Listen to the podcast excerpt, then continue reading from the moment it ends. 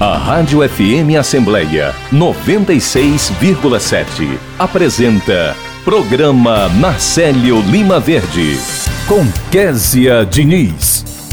E no programa desta quarta-feira a gente conversa com a defensora pública, supervisora do Núcleo de Defesa do Consumidor, Amélia Rocha, que explica sobre o golpe do boleto falso. O repórter Silvio Augusto está na Assembleia e acompanha os destaques que ocorrem na casa.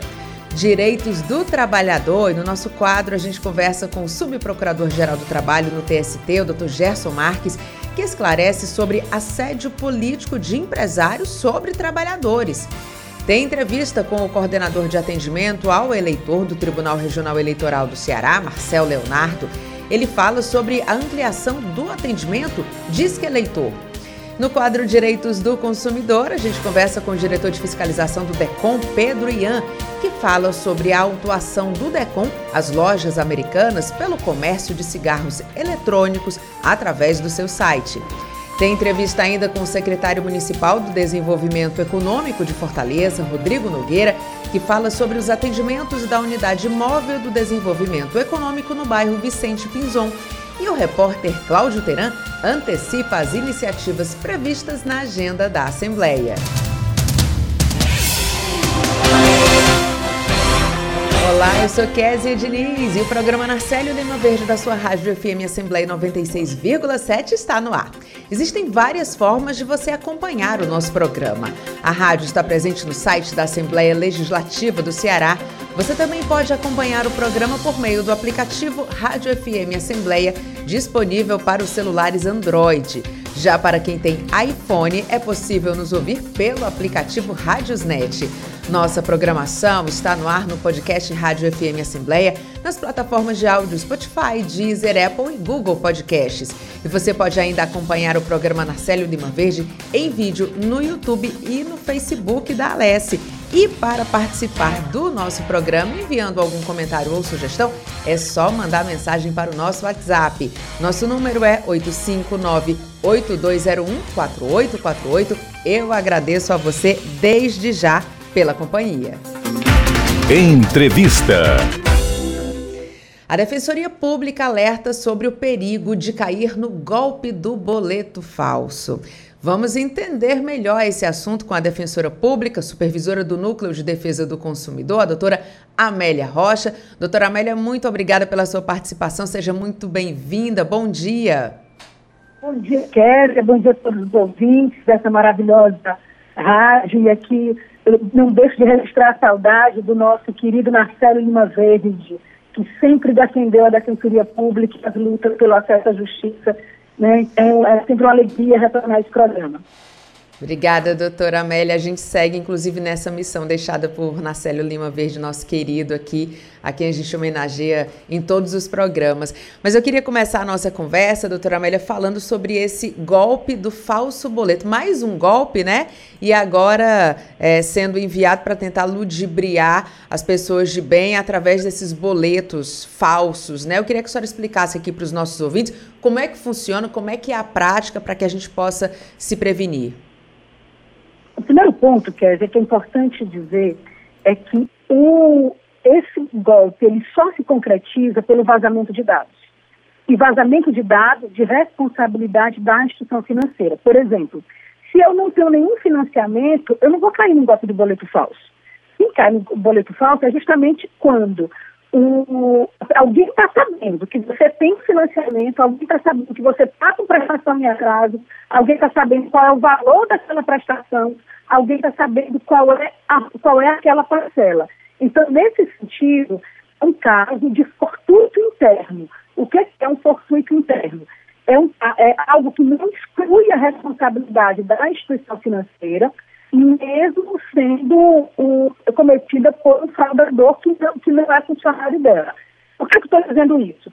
Porque é muito importante a gente, ao mesmo tempo, é, chamar a atenção da instituição financeira com relação a essa responsabilização, tá? Porque se, se o, a pessoa não soubesse, se o fraudador não tiver acesso a esses dados, inviabiliza o golpe. E tem esses dados, em regra, é a instituição financeira. Então, é muito importante se atentar a isso. Agora, a, o consumidor, por outro lado, ele também precisa ter muita atenção, né? muita atenção, ter muito cuidado, é quando ele recebe esse, esse telefonema espontâneo. Nunca é, continue a ligação. Eu, primeiro, eu digo, ah, um pouquinho, eu vou ligar, eu vou ligar agora para o 0800 que tem no braço do meu cartão. Há casos de clonagem, de, de pelo menos eu já ouvi relatos de clonagem de telefone, há. Mas aí, nesse caso concreto, é muito importante e que você, que nesses processos você faça prints, como assim? Porque os prints levam ao direito, a gente chama de verossimilhança. Por exemplo, eu vou simular acontecendo comigo. Eu desligo aqui com você, aí recebo um e-mail dizendo que a prestação de um consórcio é atrasado. Aí, naquele momento, ao invés de eu responder aquele WhatsApp, eu vou dar 800 para a ouvidoria do meu consórcio e de lá eu pergunto e eu printo essas ligações. Por quê? Porque o, aquilo ali, e, e, e o que é que eu faço na minha vida pessoal? Eu crio um WhatsApp, é comigo mesma, né? E vou colocando todos esses prints lá. Por quê? Porque todos nós podemos ser vítimas de um golpe a qualquer hora. Então, no direito do consumidor, é, a, essas evidências elas ajudam com algo que chama inversão do ônus da prova. Então, é muito importante você ligar diretamente para a fonte, independente disso, antes de pagar o boleto, conferir os dados. Conferir o dado do beneficiário, conferir os dados, se os valores são os mesmos, muitas vezes em boleto falso, tem um valor em um canto e tem outro valor em outro canto. Então, é muito importante ter esses cuidados.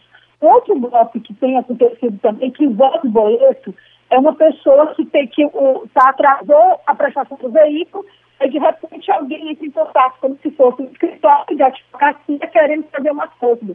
Né? Eu um caso aqui no núcleo, uma pessoa pagou mais de 7 mil reais achando que estava aqui todas as prestações em atraso, chegaram a mandar um, um, um acordo com o timbre do escritório, que não era o escritório que estava cuidando do caso. Então, nesse caso, se alguém me diz que está tendo ação de busca e apreensão, se pode pagar advogado, procure advogado e só faça acordo se conversar com o advogado.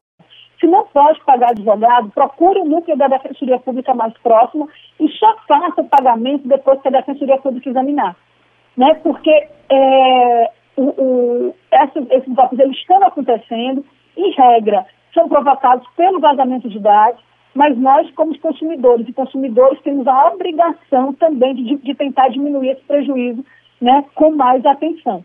Né? Cada vez mais atenção. É chato você ter que fazer essa checagem. Né? Um dia desses me ligaram do, do relação ao espólio do meu pai, né, que teria uma. É, ele era funcionário público federal, e eu fui, eu fui super chata, né? Digo, olha, para um pouquinho, eu não sei se é verdade, eu digo isso todo dia para os meus alunos, para os meus assistidos.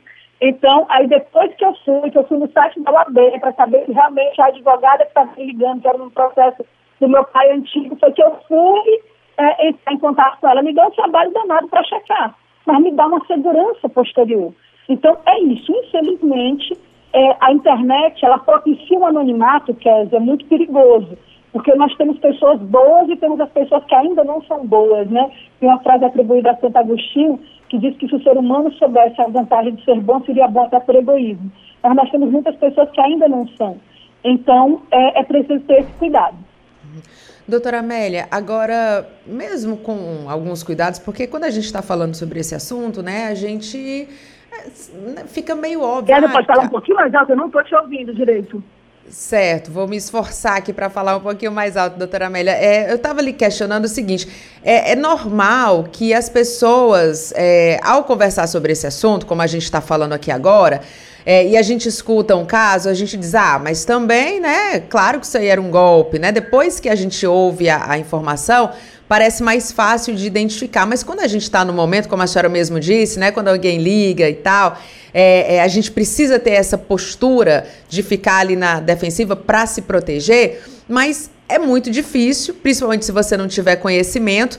E eu queria que a senhora orientasse aqui os consumidores sobre o que fazer no depois, né? Fui vítima desse golpe, infelizmente não consegui me prevenir. O que é que eu tenho que levar para poder fazer essa denúncia? É o print? É eu tenho que ir presencialmente? Como fazer para procurar ajuda? Então, dizer, excelente pergunta. A pessoa se culpa muito. A minha mãe, por exemplo, caiu no golpe do motoboy. Agora, por quê?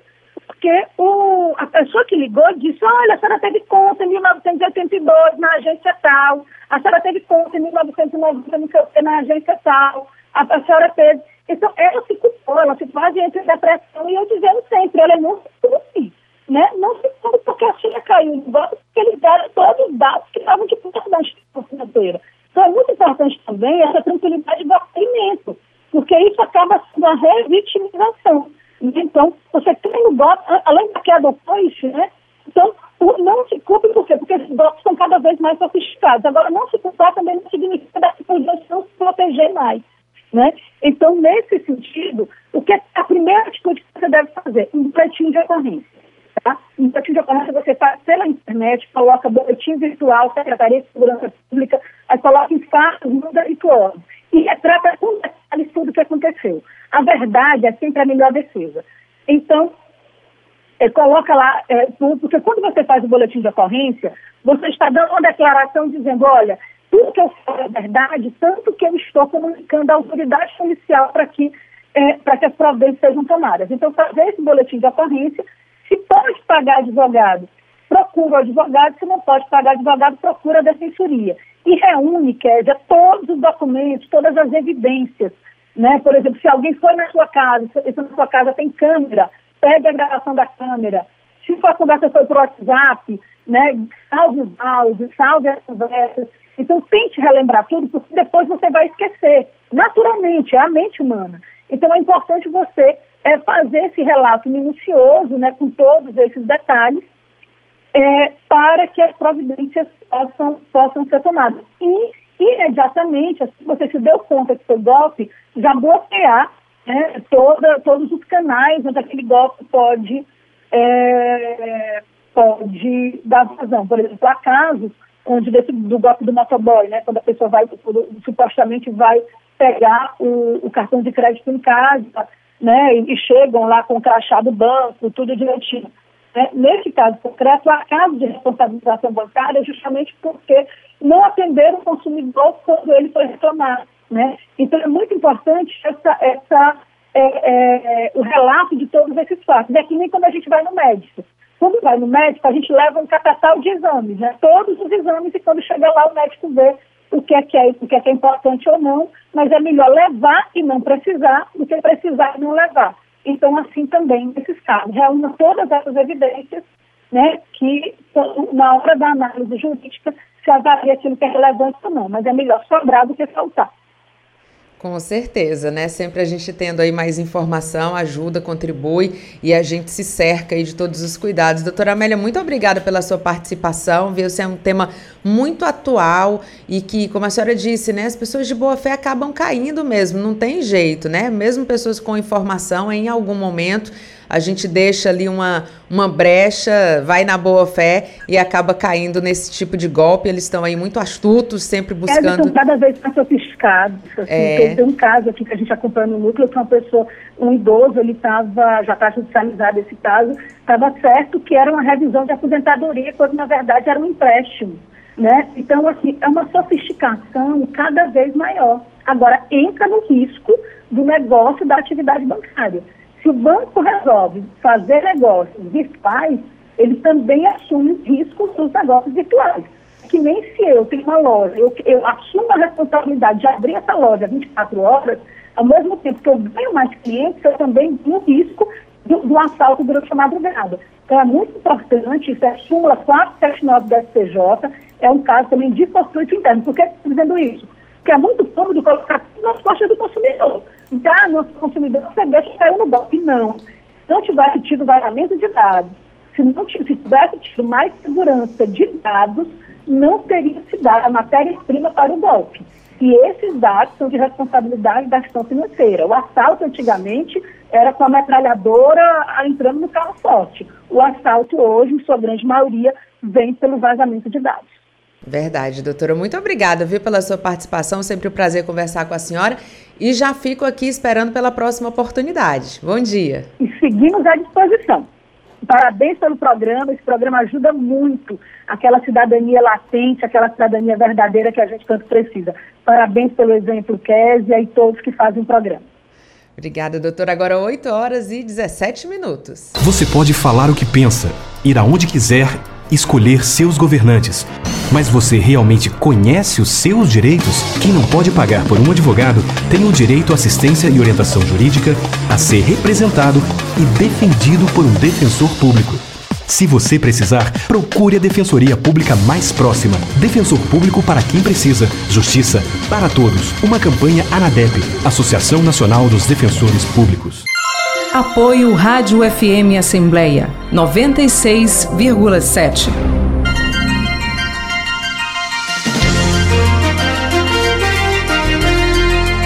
A comunicação social da Assembleia Legislativa do Ceará é um complexo que envolve televisão, rádio, jornal, revista, agência de notícias e o núcleo de mídias sociais. O núcleo de mídias sociais é o setor especializado na comunicação instantânea, no acesso rápido, na troca de informações, nas perguntas diretas e nas respostas imediatas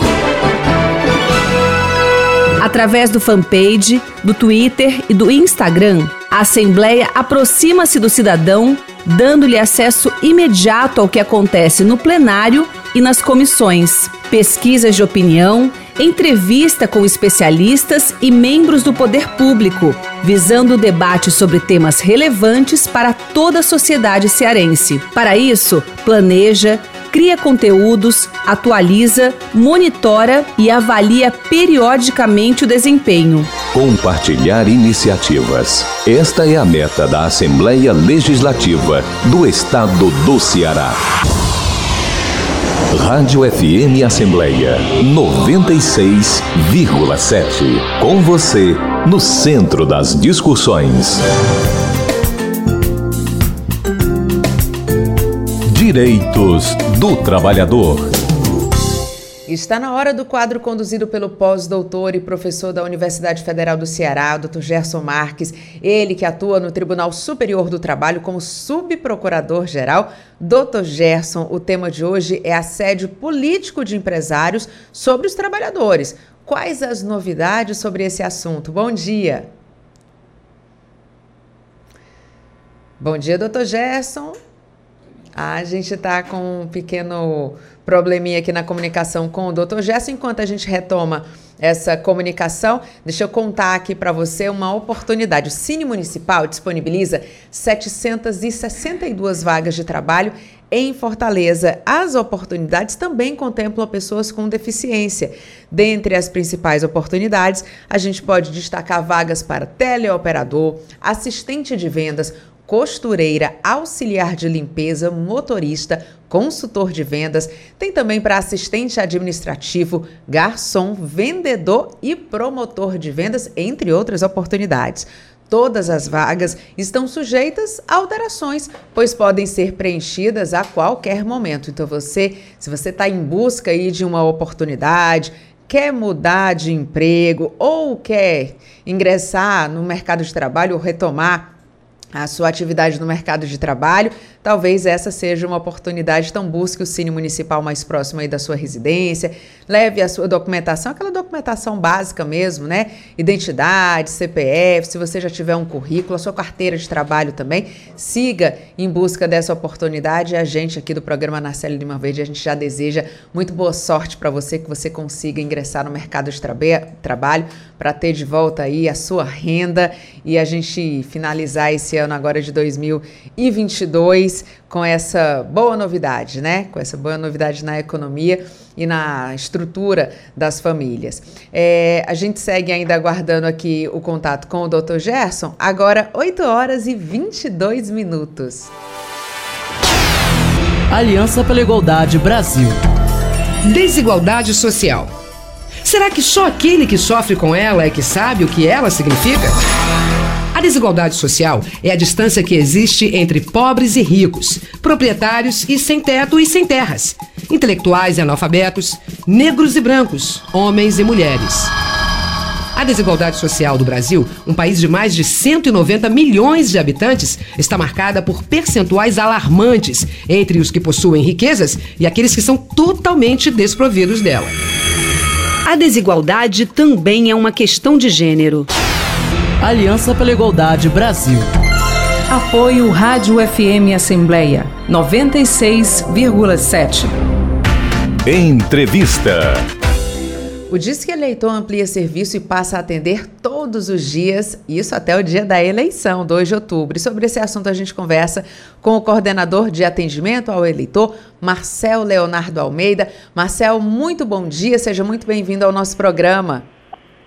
Bom dia, para a gente da Justiça Eleitoral é um grande prazer poder conversar com vocês e esclarecer os nossos eleitores. Marcel, conta pra gente. Faltam poucos dias aí para a eleição. É, o que é que os eleitores mais estão buscando de informações? Imagino que a questão de local de votação, né, sejam estejam as principais dúvidas. O que é que que é que está chegando de demanda no Disque Eleitor?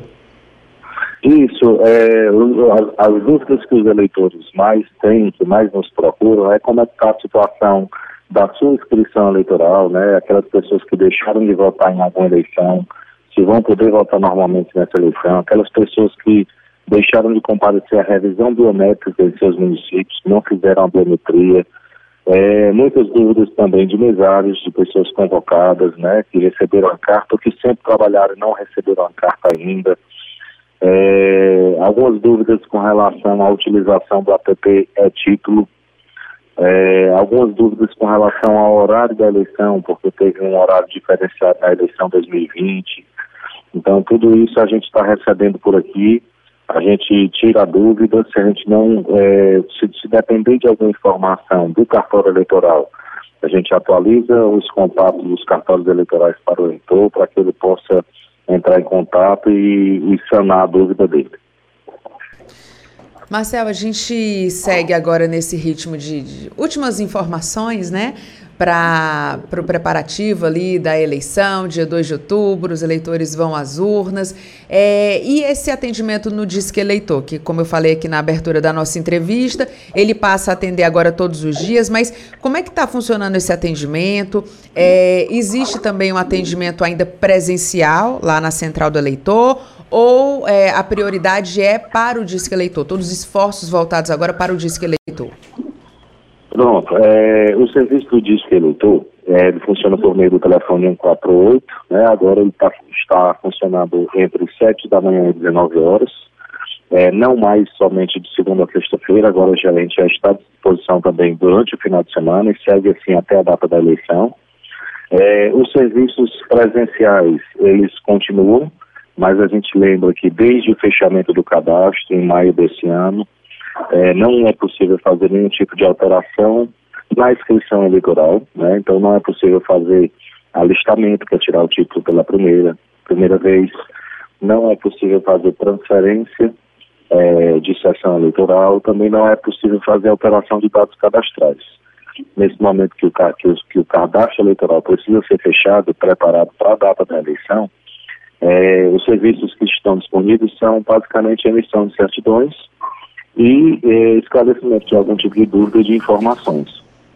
E a gente lembra que é, a emissão de certidões está disponível também pelo app a título, disponível tanto para iPhone como para Android, é, e também pela internet. Então, qualquer tipo de, de, de, certidão que o eleitor precisar, ele pode acessar o site do TRSRA na internet é, em serviços tem a opção de certidões, ele pode emitir a certidão de quitação eleitoral, por exemplo, para fazer matrícula em universidade ou para tirar o passaporte.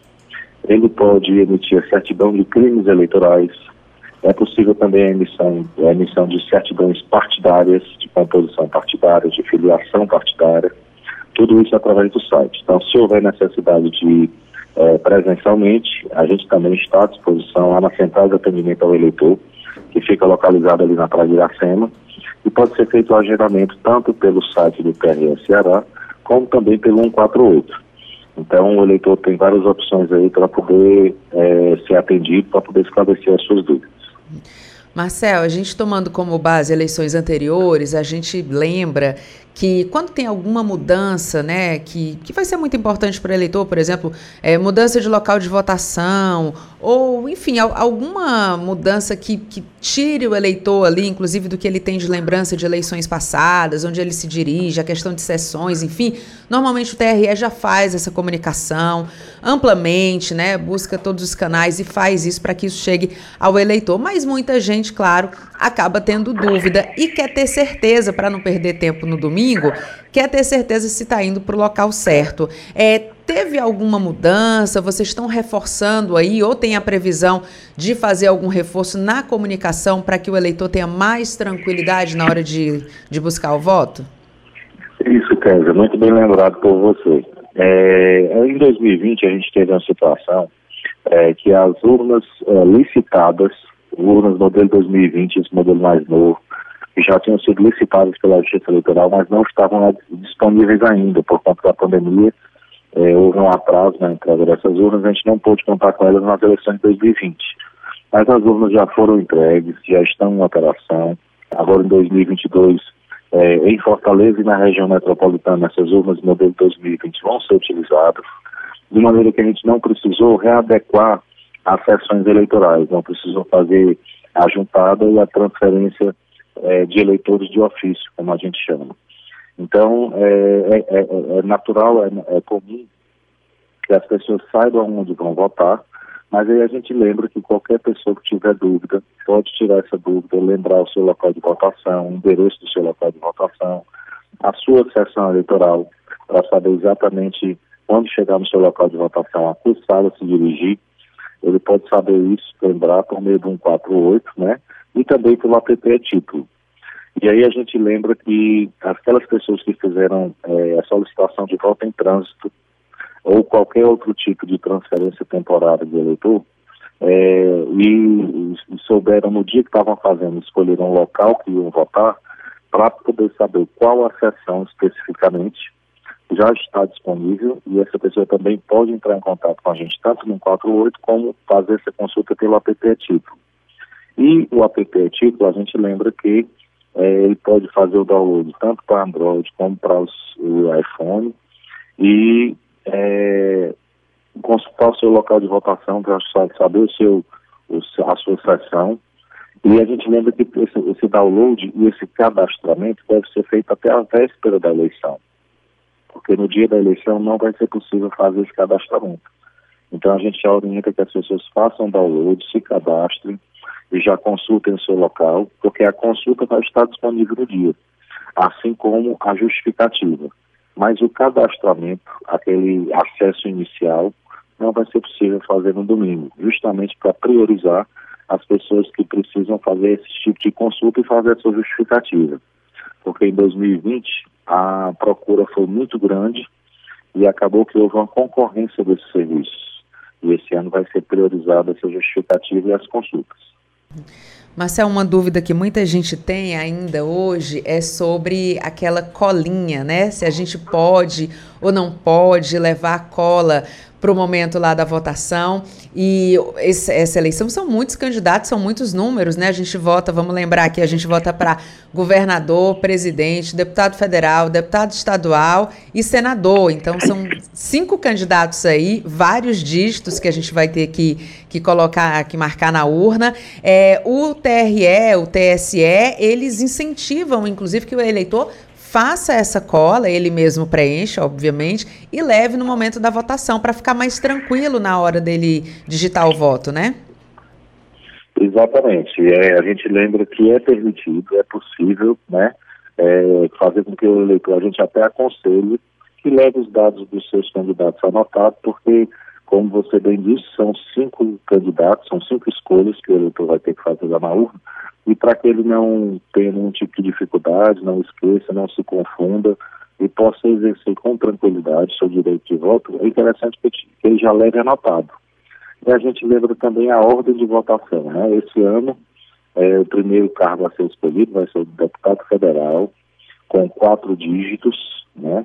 O segundo cargo vai ser de deputado estadual, esse já com cinco dígitos, no número do candidato e logo em seguida o, o eleitor vai poder votar para senador, que são três dígitos, são três números o, o número do candidato.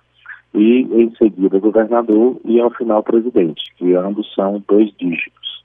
Então é interessante, é muito bem lembrado que o eleitor pode levar a sua colinha, essa colinha pode ser um papel anotado, pode ser aquele santinho, aquela propaganda que o candidato entrega, não tem problema.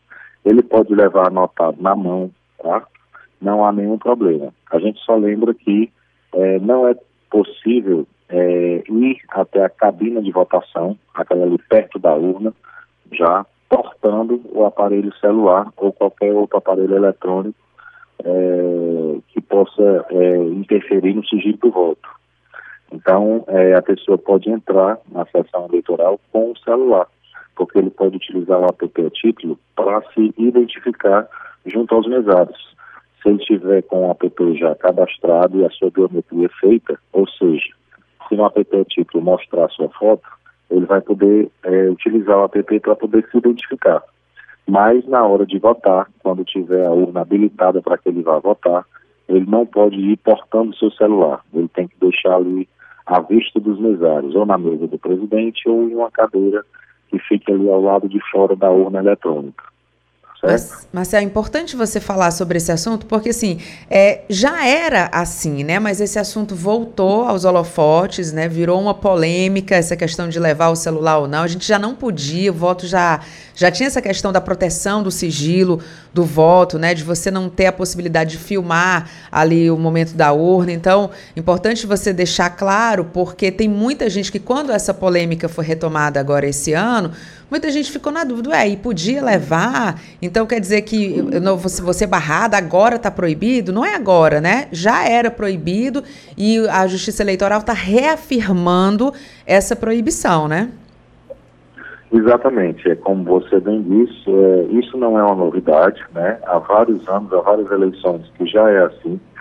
É, a grande preocupação da Justiça Eleitoral é permitir que, é, no momento da votação, o eleitor vote de maneira livre, que nenhuma pessoa, nenhum tipo de pressão, nenhum tipo de coação do lado de fora da cabina né, adentre até a cabina. Então, assim, se uma pessoa é, tentar forçar outra pessoa a votar em um determinado candidato, é, a Justiça Eleitoral é, precisa dar essa tranquilidade para o eleitor, para que ele possa dizer é, que, independente dele ter sido pressionado a votar em algum candidato, que ele não pôde. Ali na sessão eleitoral, a função dos mesados é garantir que, quando o eleitor vá à cabine de votação, ele faça o seu, a sua escolha, né, exerça o seu direito de voto de maneira tranquila, sabendo que ali não tem como ninguém saber quem foi que ele votou. Então, essa é uma das missões da, da, da Justiça Eleitoral, assim como facilitar o exercício do voto, é garantir o sigilo e garantir a tranquilidade do eleitor. Então, não é uma novidade, é, continua a proibição de portar aparelho celular ou de radiocomunicação, de radiofrequência, é, na cabine de votação. Muito bem, sigilo do voto mantido, voto secreto para o exercício da nossa cidadania. Marcel, muito obrigada pela sua participação. Sei que é momento aí de muito trabalho no TRE, então agradeço ainda mais por você ter tirado um tempinho aí na sua agenda para conversar com a gente. Muito obrigada e muito bom dia. Bom dia, Kézia. Para a gente é sempre um grande prazer. Agora 8 horas e 36 minutos. Como votar nas eleições? No dia da eleição, você só precisa apresentar um documento oficial com foto. Se quiser, também pode levar o título de eleitor, para não ter que decorar o seu local de votação, né? Como a sessão eleitoral e a zona. Lembrando, existem o título de eleitor físico e o virtual, que é o aplicativo e-título.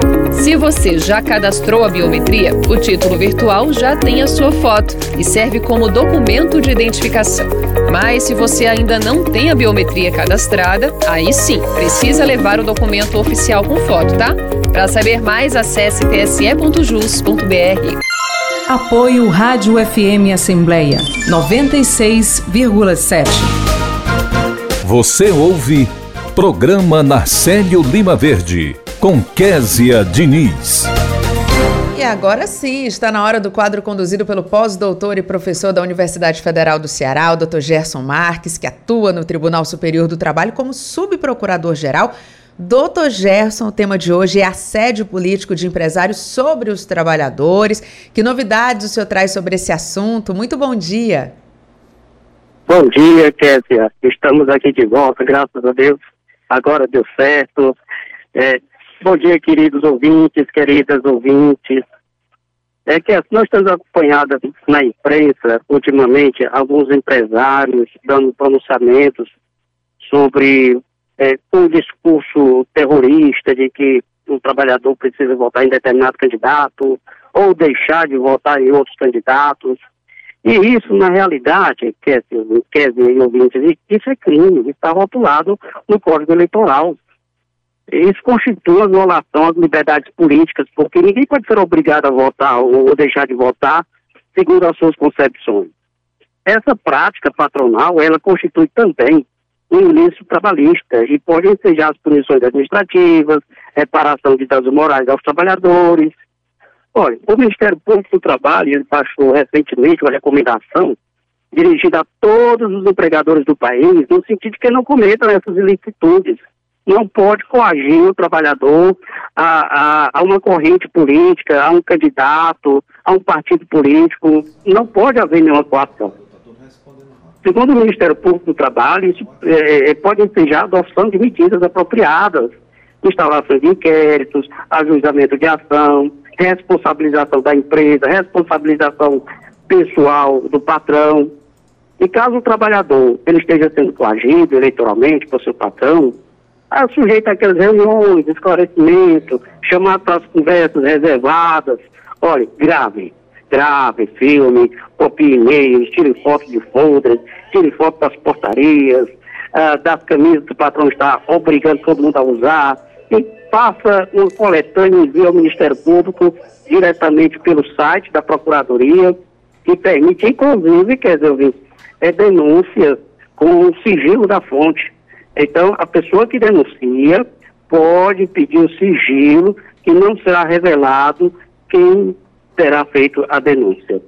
Aliás, o simples fato de uma empresa obrigar todo mundo a usar uma camisa ou um broche de determinado candidato já constitui violação às liberdades políticas. E essas liberdades foram conquistadas após muitas lutas, manifestações ao longo da história. Não se pode perder essa conquista, não. Os interesses políticos, econômicos, de empresários, podem não ser os mesmos dos trabalhadores o, o, quem foi eleito para presidente, governador, deputado, senador, essas pessoas vão legislar mais na frente e por que que elas têm que ser quem o empresário indica? Isso está errado. Então, se os políticos forem eleitos conforme a vontade apenas dos empresários, significa que os trabalhadores não terão vez. Isso não é democracia. Democracia requer liberdade, pluralidade, alternância de poder. E por fim, Kevin, o voto ele é secreto, está na Constituição. E a Constituição estabeleceu assim, exatamente para evitar os assédios sobre o eleitor e as perseguições posteriores. A Justiça Eleitoral, ela preserva esse sigilo, preserva o voto, o eleitor não será, a, a, o voto do eleitor não será identificado, portanto, não permita que haja essa identificação, não aceite fotografar a urna, o voto, não imprima comprovante de seu voto, não diga em quem votou. Então, os discursos apocalípticos do, do terror, de dispensa e mata, não devem influenciar a vontade do trabalhador eleitor. Enfim, vote com a sua consciência, tenha liberdade de votar, vote livre sim. São essas as informações, dizer, que nós tínhamos para hoje. Doutor Gerson, eu tenho uma pergunta para fazer sobre esse pois, assunto pois aí. Vamos. É... Que bom. É porque é o seguinte, o senhor é, é, colocou todas essas informações que são muito importantes para que a gente possa ter tranquilidade no nosso dia a dia, no nosso ambiente de trabalho. Agora, eu fiquei imaginando que tem uma outra situação também que envolve essa questão eleitoral, que é o seguinte: muitas vezes o eleitor que é um militante ou ele é um apaixonado ali por, por determinada bandeira, ele naturalmente na vida dele, ele vai incluir, enfim, ele vai adesivar o carro, ele vai incluir um, um, um bottom, enfim, ele vai usar uma cor para manifestar ali o seu desejo de votação nessa eleição. a empresa, ela pode proibir, se for uma coisa assim de maneira geral, é evitar, pelo menos solicitar que as pessoas evitem manifestações políticas eleitorais para que não tenha nenhum tipo de conflito ali no ambiente de trabalho? Isso pode ser feito? Ela pode, desde que ela adote um padrão igualitário, sem preferência por uma corrente ou por outra corrente. Então, se ela disser assim, olha, eu não quero manifestações políticas aqui, pode ser para A, pode ser para B aí sim, ela está dentro do seu poder diretivo. Porque ela não pode é, impedir é, ou favorecer um determinado candidato. Aí não pode não. Mas tendo uma posição é, neutra, imparcial, igualitária para todo mundo, aí ela pode. Muito bem, doutor Gerson, muito obrigada, viu, pela sua participação. É sempre um prazer conversar com o senhor. E quem tiver, quem estiver ouvindo aqui o programa e tiver alguma dúvida, pode mandar aqui pelo WhatsApp 859-8201-4848. Doutor Gerson, aqui no quadro Direitos do Trabalhador, ele vai tirar essa dúvida para você. Doutor Gerson, muito obrigada e muito bom dia. Muito bom dia também, obrigado. Agora, 8 horas e 43 minutos. A violência ou assédio podem acontecer por meio de redes sociais mensagens digitais?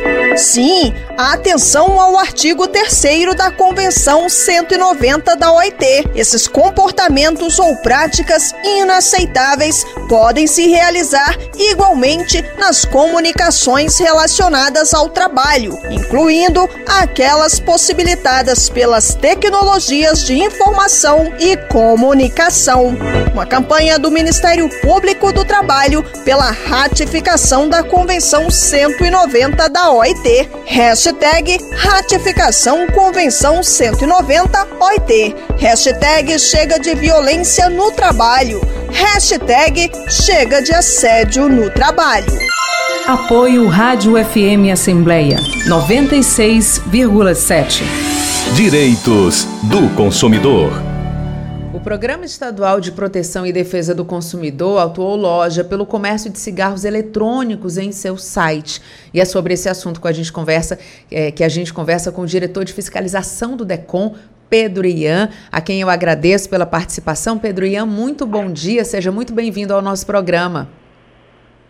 Bom dia, Kézia, bom dia a todos os ouvintes.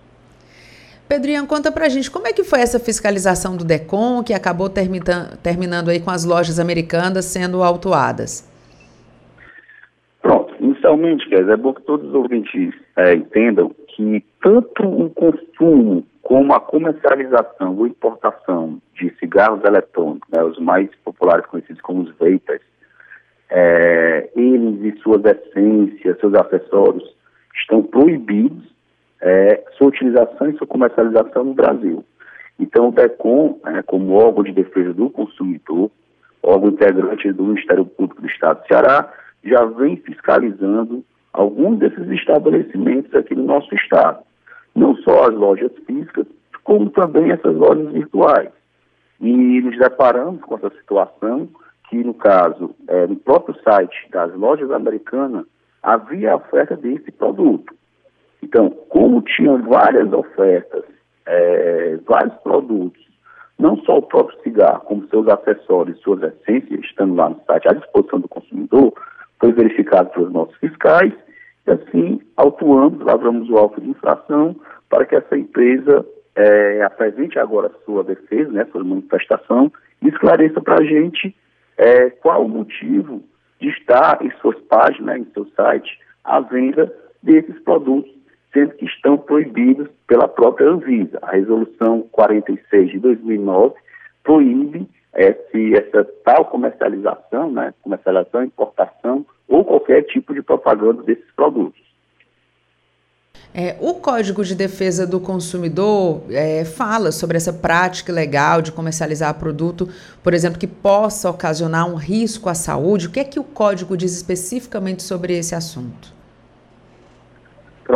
Código de Defesa do Consumidor é muito claro.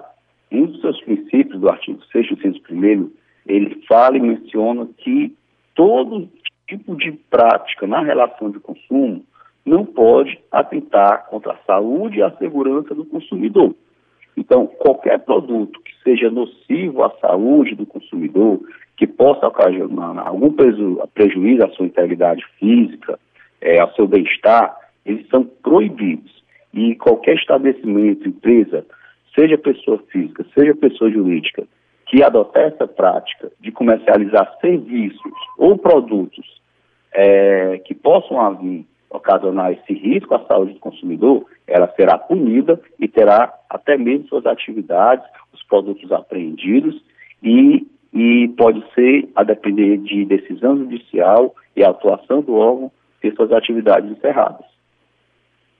Agora, Pedro Ian, é, como é que a população pode fazer a denúncia? Porque isso é um problema que acaba atingindo a todo mundo, né? Porque mesmo que você não seja um consumidor desse tipo de, de produto, que faz mal à saúde, que é uma venda irregular, a gente vive em sociedade. Então, o que é ruim para um acaba sendo ruim para todo mundo, né? Como é que as pessoas podem fazer a denúncia? Bom, inicialmente, quer dizer, é bom a população saber que ela pode estar denunciando é, essas empresas, né, diretamente pelo site do Ministério Público, lá vai ter a aba do DECOM, formando todos os passos, e também denunciar diretamente por nosso telefone. Caso o consumidor queira, a população cearense queira denunciar, pode ligar diretamente para o nosso telefone 3452 4505, só repetindo, 3452 4505, DDD 85, e identificar, informar qual é essa empresa que está é, realizando essa prática ilegal. Lembrando que o consumidor não precisa se identificar, todas as informações relacionadas ao consumidor é, não serão expostas, o consumidor pode ficar é, tranquilo relacionado ao seu direito de informação. E só para ressaltar, Kessia, também, que algumas das pessoas pensam que esses sites que publicam, que ofertam esses produtos ilegais não têm responsabilidade, estão equivocadas, porque essas grandes empresas, como no caso das americanas, ela é aquele marketplace, né? Ela não tem um produto consigo, mas também ela, por outro lado, ela tem outros fornecedores que botam naquele site os seus produtos e acabam que vendendo isso por intermédio das americanas, que foi a empresa autuada. Não é pelo fato de ela não ter o produto que ela não terá responsabilidade, mas como o consumidor tem uma confiança pelaquela marca, é, sabe que aquela marca é uma marca grande, nacionalmente conhecida, como é o caso das americanas, e ela é remunerada pelaquele marketplace, então ela tem sim responsabilidade na relação de consumo e ela pode sofrer as devidas penalidades, como determina o protocolo de defesa do consumidor. Tá ótimo, Pedrinho. Muito obrigada pela sua participação. Seja sempre muito bem-vindo aqui ao nosso programa Informações que ajudam o consumidor a garantir os seus direitos. Muito obrigada, bom trabalho para você e bom dia. Obrigado, Kézia. Obrigado a todos os ouvintes. Qualquer dúvida, estamos à disposição. Obrigada sempre. Agora, quem também está sempre à disposição é ele, o repórter Silvio Augusto, que está aqui na Assembleia Legislativa em busca de notícias e participa agora do programa com a gente. Silvio, muito bom dia. Bom dia, Kézia. Bom dia a todos.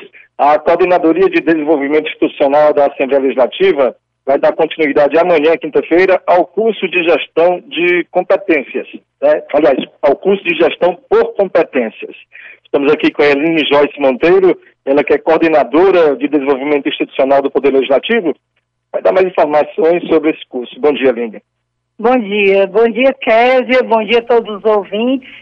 É, o curso de gestão por competências faz parte do, de um dos projetos do Aless 2030, né? É o projeto de implantação da gestão por competências na Assembleia.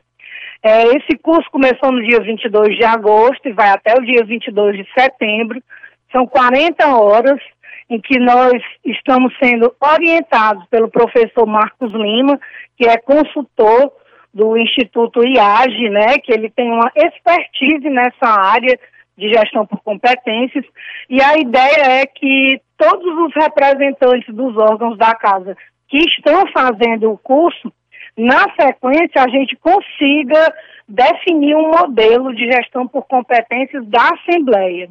Isso é uma, uma iniciativa muito importante, porque hoje a gente não tem, assim, vamos dizer, critérios para é, é, lotar os servidores nos órgãos. Né? Então, quando a gente define as competências organizacionais e as competências profissionais, é, essa, essa alocação de, de servidores dentro dos órgãos fica muito mais proativa, né? Porque o servidor ele vai ter que atender aquelas competências, qual órgão ele melhor é, se identifica para trabalhar a partir daquelas competências e também facilita que a gente identifique os gaps de treinamentos necessários, ou seja, se eu preciso de uma competência para trabalhar em determinado órgão, eu preciso identificar se eu como eu estou naquela competência.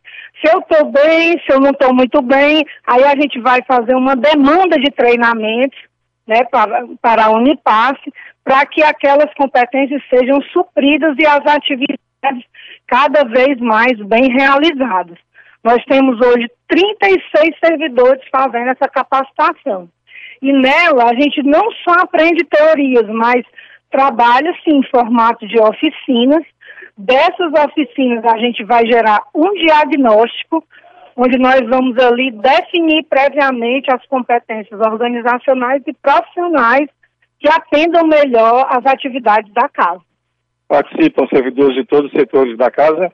Sim, o projeto de gestão por competências, ele é da responsabilidade do Departamento de Gestão de Pessoas, juntamente com a CODINS, e aí é, nós convidamos servidores de todos os órgãos, da Controladoria, Diretoria Legislativa, Diretoria Administrativa Financeira, Ouvidoria, Comitê de Responsabilidade Social, DSAS, é, CIAD, o Conselho de Altos Estudos, o Departamento de Documentação e Informação, a Comissão Permanente de Avaliação de Desempenho. Então, a maior parte dos órgãos, TI, né, Coordenadoria de Tecnologia da Informação, a, a própria Coordenadoria de Comunicação Social tem representante nesse curso, e a ideia é que a gente dissemine essa prática.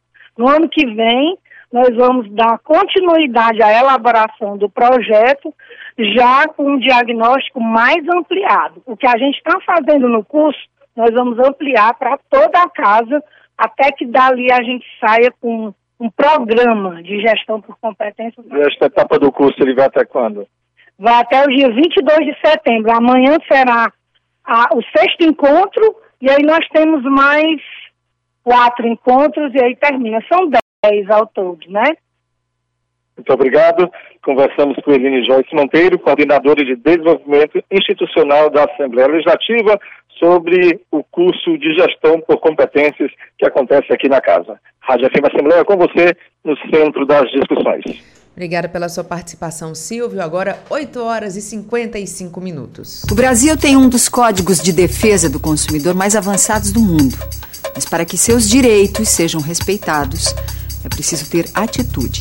Se seu nome entrou indevidamente ou sem seu conhecimento no SPC, no Serasa ou cadastro similar, você tem direito à indenização por danos morais e materiais. Exija esta reparação e, caso não haja acordo, recorra à justiça. Tenha atitude.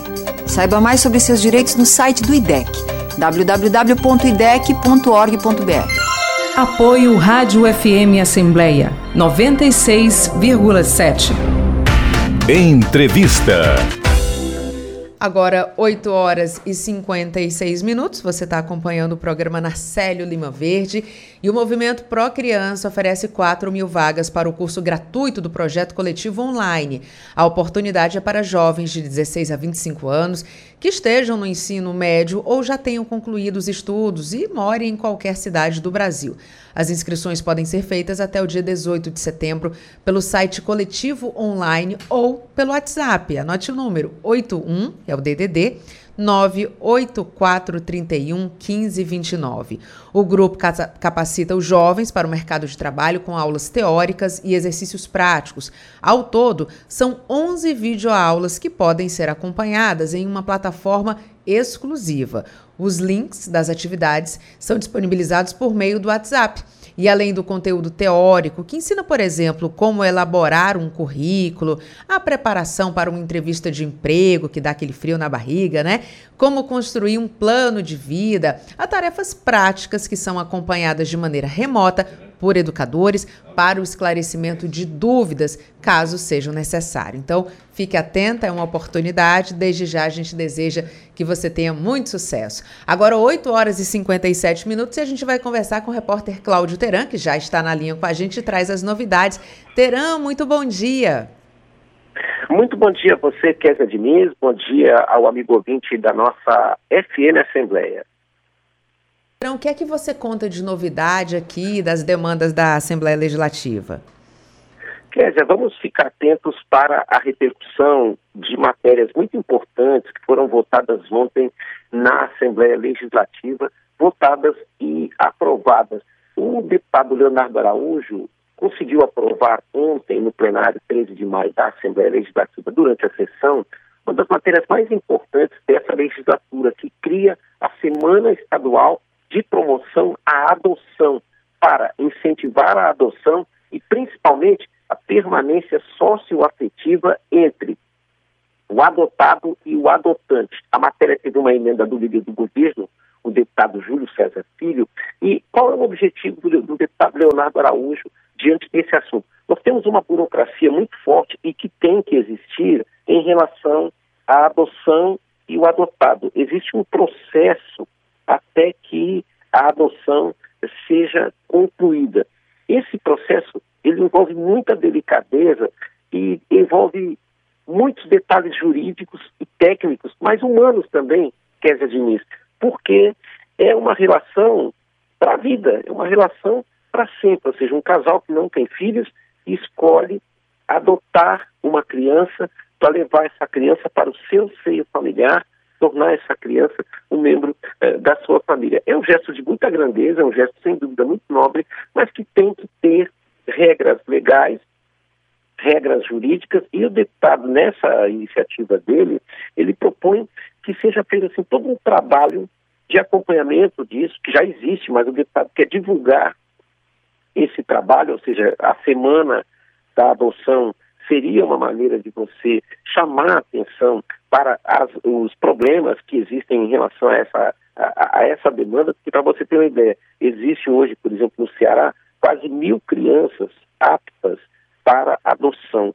Né? E, ao mesmo tempo, tem uma enorme demanda de adotantes, ou seja, de candidatos à adoção, que ficam esperando né, que o processo ande no Poder Judiciário. Então, a iniciativa do deputado tem por objetivo justamente é, analisar de que maneira vai ser possível modernizar esses processos para facilitar que uma criança tenha o direito a um lar, né? E viva felizes os pais, né, que não têm filhos, uh, os casais que não têm filhos, mas que é, optam fazer a escolha pela adoção. Nós teremos também nesta quarta-feira eh, na Assembleia Legislativa uma sessão solene que está programada para as 18 horas, que celebra o Dia do administrador.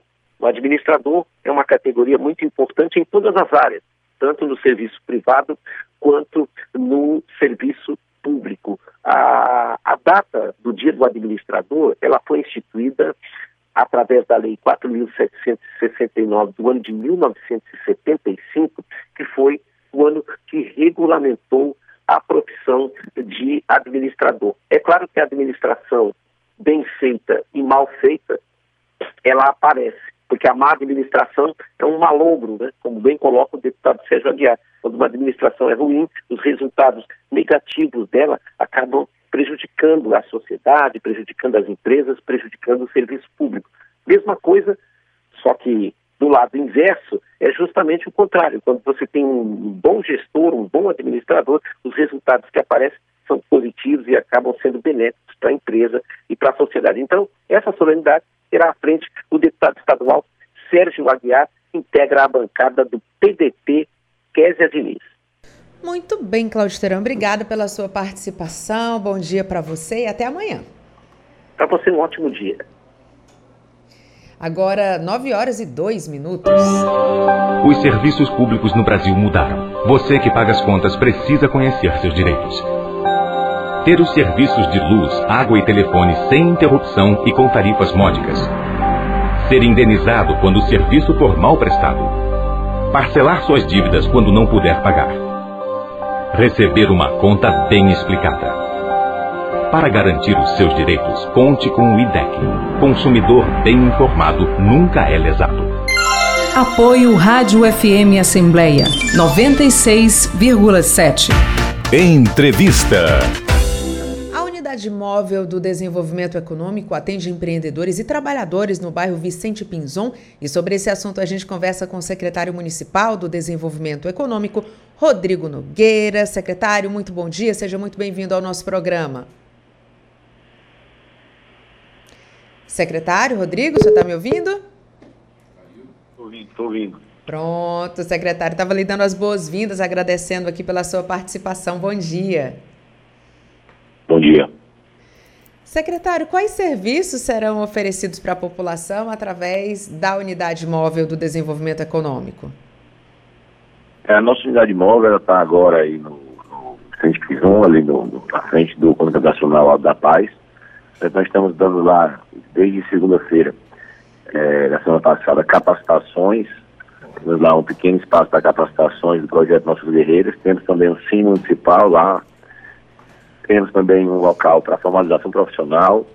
É, temos também um outro local para cadastro em todos os cursos de capacitação que nós temos. Fortaleza hoje tem o maior pacote de capacitação do Brasil.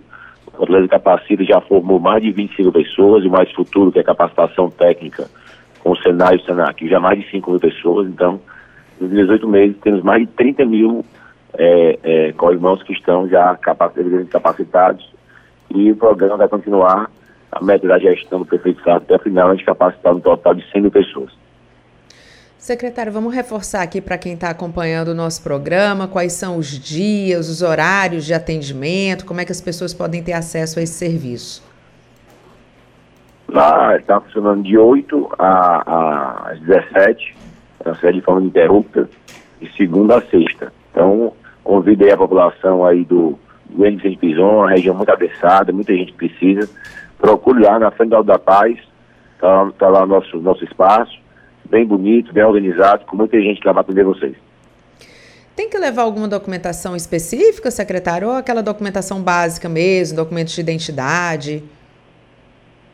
É, basicamente, identidade, é, é, é, motorista, se tiver, CPF e um comprovante de residência. Muito bem, então muito boa sorte a todo mundo que vai procurar. A gente espera que as pessoas tenham sucesso. Obrigada, viu, secretário, pela sua participação. Bom dia e bom trabalho. De nada, pessoal. Bom dia para todo mundo. Agora, 9 horas e 5 minutos. Aliança pela Igualdade Brasil. Desigualdade social. Será que só aquele que sofre com ela é que sabe o que ela significa? A desigualdade social é a distância que existe entre pobres e ricos, proprietários e sem teto e sem terras, intelectuais e analfabetos, negros e brancos, homens e mulheres. A desigualdade social do Brasil, um país de mais de 190 milhões de habitantes, está marcada por percentuais alarmantes entre os que possuem riquezas e aqueles que são totalmente desprovidos dela. A desigualdade também é uma questão de gênero. Aliança pela Igualdade Brasil. Apoio Rádio FM Assembleia 96,7 nós chegamos ao final do programa Narcélio Lima Verde de hoje. Você acompanhou a entrevista com a defensora pública, supervisora do Núcleo de Defesa do Consumidor, Ana Amélia, que explicou sobre o golpe do falso boleto. Também conversamos com o coordenador de atendimento ao eleitor do Tribunal Regional Eleitoral do Ceará, Marcel Leonardo Almeida, que falou sobre a ampliação do atendimento do Disque Eleitor. No quadro Direitos do Trabalhador, o subprocurador-geral do Trabalho no TST, o Dr. Gerson Marques, esclareceu sobre o assédio político de empresários sobre trabalhadores. Já no quadro Direitos do Consumidor, o diretor de fiscalização do DECOM, Pedro Ian, falou sobre a autuação do DECOM às lojas americanas pelo comércio de cigarros eletrônicos em seu site. O secretário municipal do Desenvolvimento Econômico de Fortaleza, Rodrigo Nogueira, falou sobre os atendimentos da Unidade Móvel do Desenvolvimento Econômico no bairro Vicente Pinzon. Os repórteres Silvio Augusto e Cláudio Teran acompanharam os destaques que ocorrem na Assembleia. Muito obrigada por nos acompanhar juntinho do rádio. Nós também estamos em podcast. Você pode nos encontrar nas principais plataformas de áudio, como o Spotify, Deezer, Apple Podcasts e Google Podcasts. Basta procurar Rádio FM Assembleia e se inscrever. Além de mim, Kézia Diniz, a equipe do programa reúne na coordenação Tarciana Campos, na produção Nayana Vasconcelos e Cássia Braga. Repórteres Silvio Augusto e Cláudio Teran. Direção de vídeo Rodrigo Lima, operação multimídia César Moreira. A coordenação de programação é dele, Ronaldo César. Rafael Luiz Azevedo é o gerente geral da Rádio FM Assembleia. E para participar do programa, enviando algum comentário ou sugestão, anote o número do nosso WhatsApp, 859-8201-4848. Obrigada a você que nos escuta pela audiência. O programa Narcélio Lima Verde volta amanhã. Até lá. Tchau.